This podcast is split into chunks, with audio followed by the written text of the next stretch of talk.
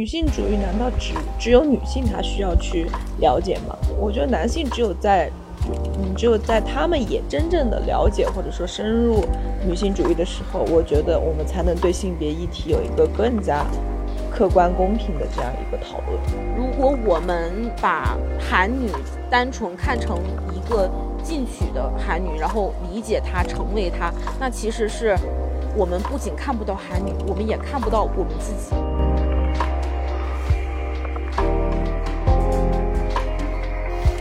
大家好，这里是神影和看看的第零期播客，我是神影，我是看看。首先给大家介绍一下我们，我叫神影，目前正在韩国留学中，就读于韩国中央研究院的现代文学专业。我已经在韩国留学有三年半了，并且现在正在准备我的论文当中。然后我硕士主题的话，研究的是一九三三十年代的新女性。大家好，我是看看，我也是韩国学中央研究院的现代文学专业的硕士研究生，目前正在写毕业论文。嗯，然后我的研究方向主要是女性文学。我几年前从韩国文学翻译院毕业，嗯，现现在也是一名译者。最近呢，我的一本新的译著。嗯，正式出版，嗯，名字叫《成为母亲的自由》。就我们接下来要聊一下，为什么我们想要做这个播客节目？因为是我们今天临时起意做这一期嘛，第零期。哦，我是最近在运营一个小红书号，就是叫“看宝好梦书”，然后我主要是分享一些韩国当地最新每周的新书书讯。呃，可能觉得文字这种东西有时候无法传递更多我想要传递的信息，所以我们就想要说以另一种呃媒介来与大家见面。我目前呢是经营运营着一个叫做韩国文学的公众号，这个号主体的话还是围绕着韩国文学。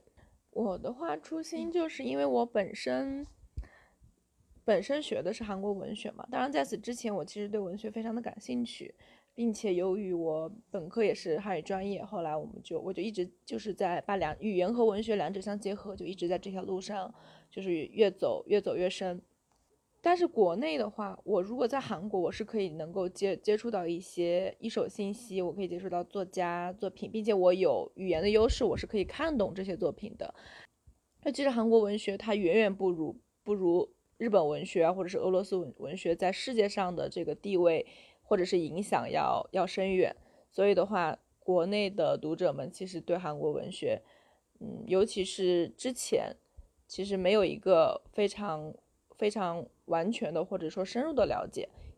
但是近几年，我觉得，尤其是一六年之后，哈，在韩江获得了布克奖之后，我觉得国内就是会把视线聚焦到韩国文学会多一些，但是。那也仅仅是停留在于研究韩韩韩国文学的这个研究研究者们，以及能够读懂读懂就是这个韩语文献的一手一手资料的这样一些语言习得者，大部分人仍然他是需要等到简中或者是繁中的这样一些译本翻译出来，他们才能够去接触到这样的一些书啊，然后才能看懂韩国作家写的一些东西。我们都更想要把韩国文学推广给这个国内的读者。嗯，接下来想聊一下我们这个节目的开端。是最开始是我找神影一起来做这个节目，就是八九月份的时候，我开始做小红书。当时我的其中一个栏目就是一起听播客。然后做着做着，有一天我跟朋友聊，我说：“哎，这个东西大家还挺喜欢的。”然后现在其实市面上也有很多。嗯，聊韩国的播客，比如说，嗯，最有名的几个东亚观察局聊韩国的时政啊、社会啊，展开讲讲，会聊很多韩国电视剧、电影，然后本身他们也是行业从业者的身份嘛，能够聊得更深入一点。还有我知道有一个聊综艺的节目，名字我给忘了，但是有次上过东亚观察局嘛，然后。他们是聊韩国综艺，聊罗英石，现在没有一档文学的博客。然后其次，就本身我我们两个是神影呢，他是深耕于文学领域，我是我我的专业也是现代文学，但是我同时也是一名韩国图书的译者，所以我能我就想要不要我们干脆自己做一个韩国的博客，然后基于我们各自的兴趣啊、研究领域啊来聊，嗯，所以我就找到神影，我们的关心领域也都是女性文学，嗯，女权主义。这些方面，所以就想说，我们的首个系列就做一个韩国女作家的专题。相对而言，我对播客其实不怎么熟悉的，因为我平时的话，我也不是特别爱听播客，我可能更比较喜欢视频啊，当然更多的是文字传达。所以我看看第一次找到我的时候，跟我聊这个创意的时候，我当时说，哎，这个是我没有见过的东西，我觉得可以试一下。于是我们，并且我们已经其实已经，比如说在呃公众号平台以及和小红书平台已经有了各自的这样一个 IP，所以我们就想着，如果能够就是发掘出更多的这个渠道去进行宣传的话，我觉得其实能够让可以让更多的人看见。我们就是一起做这个项目的话，我觉得我们可以聊非常非常多的东西，我们可以从聊一本书它的成型。对吧？我们可以聊它的内容，我们也当然我们也可以聊它的这个呃翻译啊，也可以聊它的出版，就是给大给读者去展现一个更多的对于这个图书的理解，或者是说对于韩国图书市场的理解。当然，我们也可以深度的去挖掘它的内容，挖掘作者。一本文学它并不是像我们传统想，哎，不就是一本小说吗？并不是这样的。一本文学里面是是能够反映当时故事中背景的社会、历史、人文、文化等等，所以我们其实也是想要通过一本书更去深入的来切入一个主题，然后就这个主题去再辐射出更多的方面，因为这也是我们未来嗯将会做的一个方向吧，就是反复的产出、反复的修改、反复的更新、反复的。发展。没错，那么接下来其实也是想聊一下，就是说近期吧，近三个月到半年之内，我们想要做些什么内容？嗯，比如说最开始的时候，因为首先我们俩是同一个导师嘛，所以也是有一些我们共同的关心方向吧，都是女性文学啊、女权主义这些。我觉得现在。现在大家提起女女女权，就女性主义，我我感觉其实是非常热门的话题。因为最近，因为我一有看小红书，就你最近看小红书浏览量，就是人们都在会会经常在小红书上聊一些，就提到韩国都会说什么，呃，韩女就是什么讨厌韩女，理解韩女，最后到成为韩女，就是这个韩女现在好像已经被打上了。被打上了一种女性主义的这个标签标签，他们就好像是一群天然的这样一个女权主义者。然后我就在想，当大家对韩国韩国女性啊，一想到韩国女性就想到韩国这个女女性主义的话，我就想到，哎，那这个女性主义的话题，就是不管在韩国也好，因为国内也好，大家都已经已经有了这种自觉的意识，就是对女性主义，它现在是一个非常非常。大家关心的这样一个领域，所以我们觉得我们，并且我们其实在这个整个的学习过程当中，我们对女性主义也也有一些了解和这个研究。我们就在想啊，那我从我们最熟悉的地方入手，我们就先做女跟女性主义相关的一些节目和内容。就刚刚沈影聊到韩女嘛，最开始小红书上广泛使用“韩女”这个词儿的时候，我其实是心生疑惑的，嗯。韩女，这不是骂人吗？就像国男一样，像比如说韩女在韩国给大家什么样印象呢？是一提到这个 feminist、feminism，尤尤其是男性，他们会觉得你是一个极端的女权主义者，你是一个脑子不正常的疯女人。对他们好像把女性主义者和极端的女性主义者，或者我们说激进的女性女性主义者，其实画上了等号，但其实不是，因为女性主义者里面有非常温和的一派人，因为它里面它其实分有各个流派的，并不是说所有的女性主义者她都是激进的，都是极端的，都是想要就是改革整个整个社会的方方面面的，其实不是这个样子。嗯，尤其是像韩国有几个比较极端的女权组织，他们疯狂的输出、疯狂的到处征战的过程中，慢慢的就把一些不好的印象固定在了韩国，尤其是韩国男性的呃脑海里。我举一个例子，就我们第一学期的时候，当时有一节课是女性主义，其实就是相当于女权主义、女性主义发展史啊。她在那个美国的起源，第一次浪潮、第二次浪潮，然后当时我们课就。十个女生只有一个男生。有一天他发表的时候，他跟我们说：“我的朋友听听说我，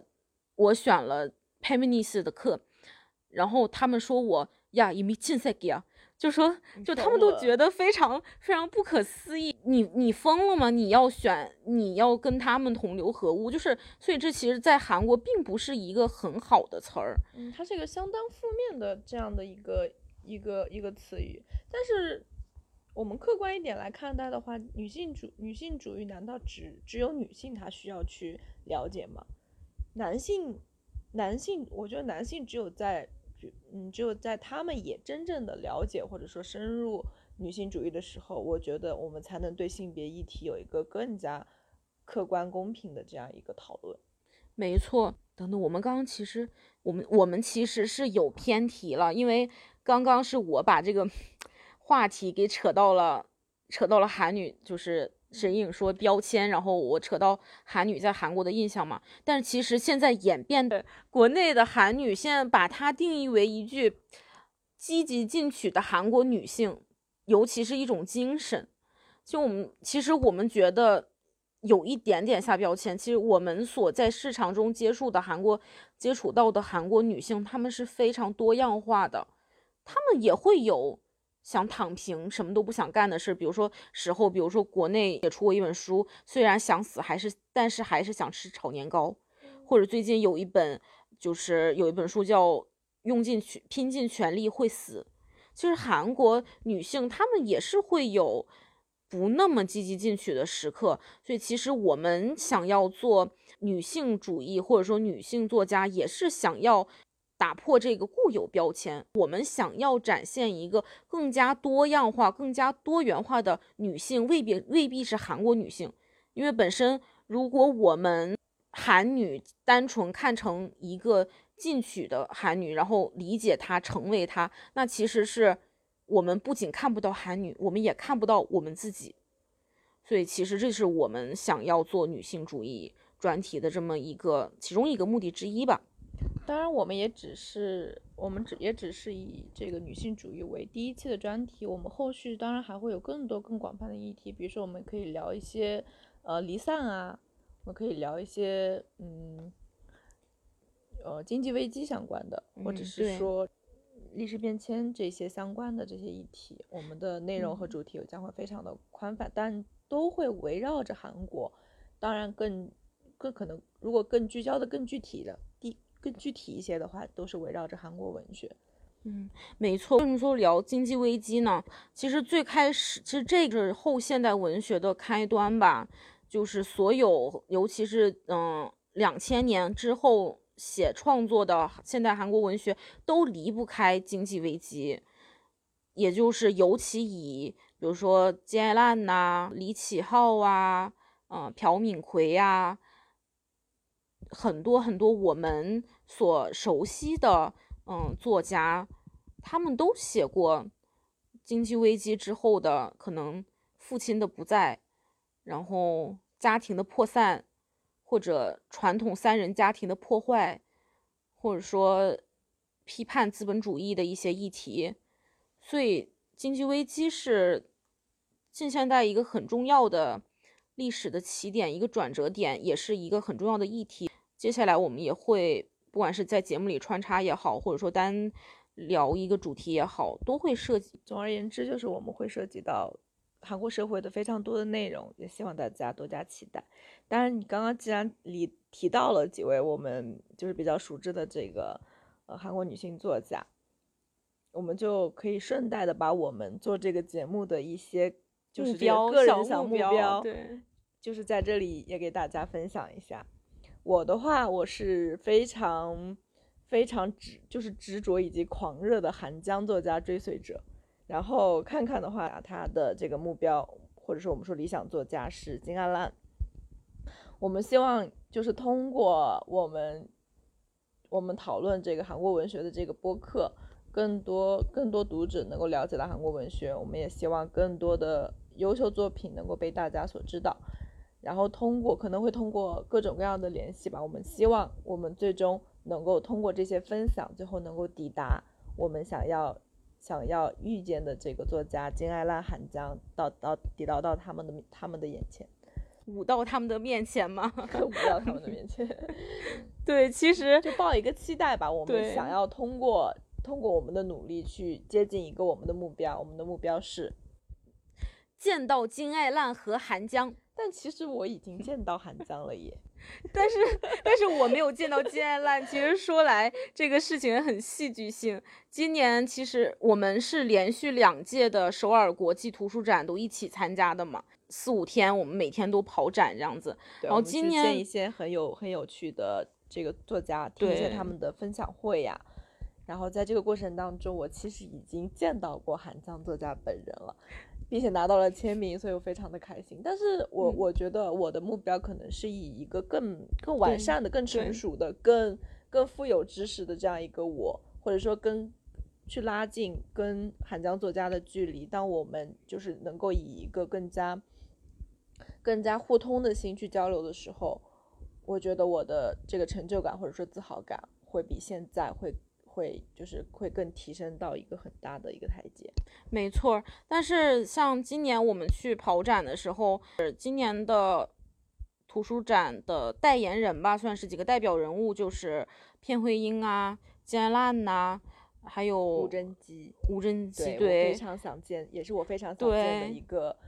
一个女性作家，对，然后他们本来有一场这几个大咖的一场集体对谈，但是到了当天，主办方临时宣布这一场取消了。我觉得本身它就是大咖云集的这种会的话，它需要去协调每个人的行程。我觉得，并且这些几位都是举就是当今文坛举足轻重的一些作家，我觉得他们可能会有一些行程上的冲突啊，会导致整个整个节目。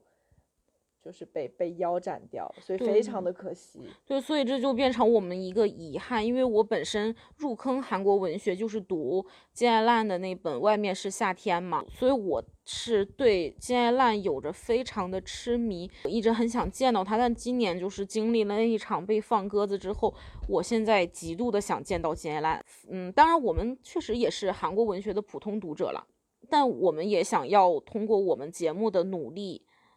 见到金爱烂以及韩江，对，以一个不一样的身份，我觉得，嗯，因为对我而言，我就说这个见面，他可能不仅仅是说见一面，我觉得我们可能就是可能，我想跟他去进行一个更深入的交通，或者说心灵的上的一个契合，这可能，这可能不是一个短期之内就能够达到的这样一个目标。我觉得我可能需要在韩国文学这个领域里面，要可能要。待上很久很久，会然后积极参加一下活动，能够把我或者说把把我做的这一切尽力的往外推广，我觉得才能够呃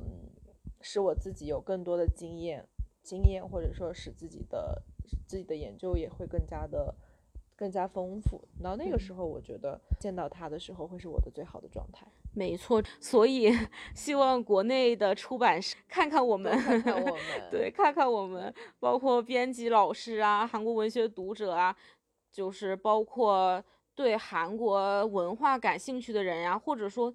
觉得单纯的想了解一下更多元化，然后更其他社会的话，也可以来听我们的节目。嗯，聊到这儿就已经到了第零期的尾声了。是的，对，就未来我，哎，我突然想到，其实我们还可以有一个聊的方向。刚刚也提到说，我们的人，我们人在韩国嘛。我记得以前有一节课，沈颖问老师说：“老师，文学有什么用？”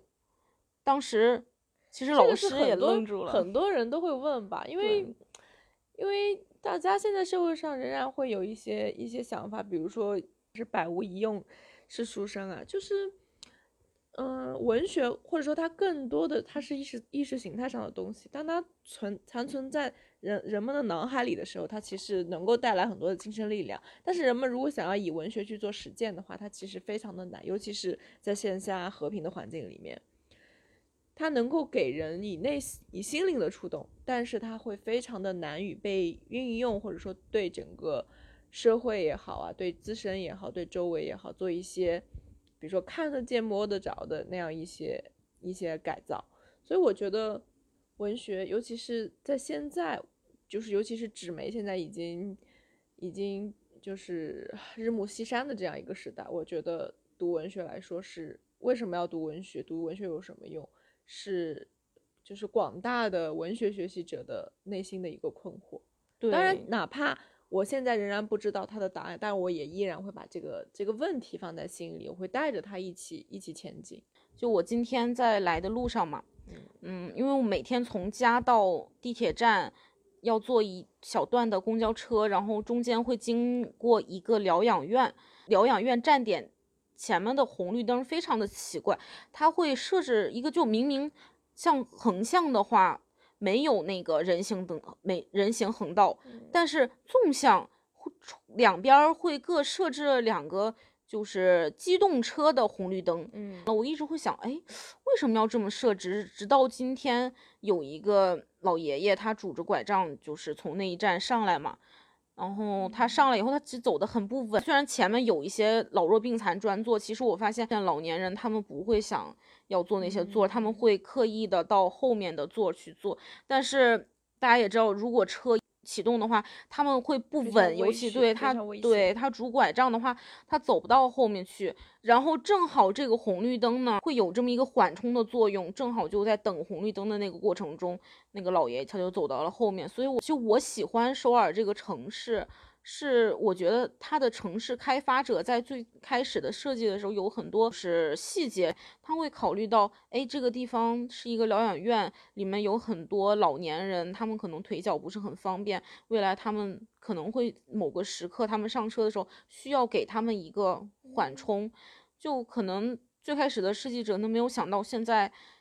一些交通方式的改变，比如说首尔的街头现在也有很多共享自行车。所以他们最开始没有想到说，在首尔的路上到处设置一些那个自行车骑行路，也会给行人和骑自行车的人带来一些不方便。但是他们在当初他们设计的时候能想到的一些细节，他们都想到并且做到了。所以其实我们未来不时的聊一些这些东西，我觉得可能两三年前在学文学之前的那个我。不会关注到这些细节。对于这些日常日常的琐碎细节，其实是比较就是会会有一种麻木的心理，或者说大家不会观察的那么仔细。对，但是我为什么最近觉得是两三年在读文学的过程中，因为他会要求你去做一些细致的去细致的去观察，去去探讨，去看一下呃文学的，比如说刻画呀，反正就是去关注。没错，在这个过程中，其实我们。的理解能力、观察能力、共情能力，嗯，是尤其增长的。对，其实其实我们想要，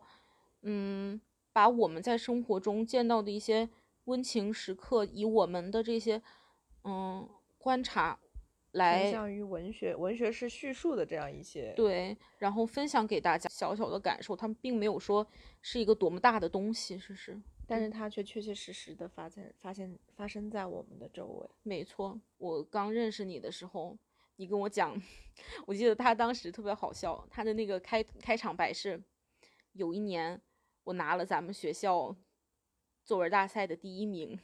他以这个为开场白，那我自然会问，这么厉害，你写了什么主题？文学对我而言，它其实是是向内向内向内收束的这样一个过程。没错。就是很多人会喜欢谈论政治啊、历史啊这些宏大的叙事，就是他会从一些非常宏观的角度去去聊一些天南海北啊的的的事情。但是我觉得文学给我或者说给大多数的这个文学专业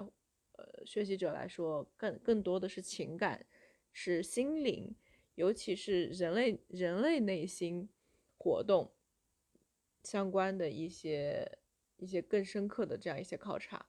所以我当时的主题其实不是特别大，也不是什么非常了不起的主题，我只是就是刻画了我当时，呃，在看到看到一个韩国人打电话时的心理活动。韩国人他们打电话会非常的热情，尤其是对待自己家人的时候。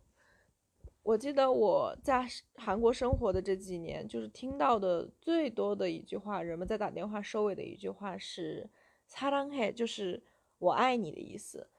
他们就是会非常不吝啬的把自己的情感，对家人也好，对恋人也好啊，对朋友也好啊，他们会非常不吝啬的把这些情感去分享出来，或者说勇于去分享出来。我觉得这是一个在相对于民族性格稍微内。 内敛一些的中国人来说，我觉得这是非常不容易看到的景色。我在国内也，国内在我的家庭，在我的周围是从来没有过这样的一个经历的。所以我当时站在一个旁观者的角度，一方面是惊讶，另一方面是非常的感动，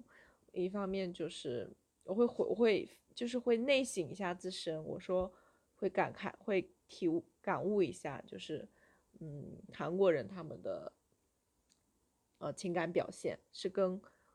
跟我们跟跟中国人是非常不一样的，或者说每个民族每个国家都会有它的特色。没错，就是我们节目的基调。其实我们不想要输出什么价值观呀、立场呀，就是分享我们的观察。其实聊到这儿，我们的节目大概就可以收尾了。嗯嗯，那节目最后有什么想说的话吗？希望大家能够多多关注我们的更新，然后多跟我多跟我们一起进行分享。没错，也希望大家就是到小红书的好梦书屋公众号的韩国文学去积极的给我们留言，也可以在我们的节目下面留言，你想看哪位作家的作品？呃，你们感兴趣的话题啊，感兴趣的作家，感兴趣的书，要不我们来最后一个收尾的片尾曲，我们自己哼哼吧。啊，这么突然的吗？我们 好像有点有点尴尬。那么，那么我们的第零期节目就到这儿，大家拜拜。拜拜了，我们要不，我们还没走，还没走。我们是觉得拜拜的好像有点太快了，再跟大家打个招呼。我是看看，大家拜拜。我是神女，大家再见。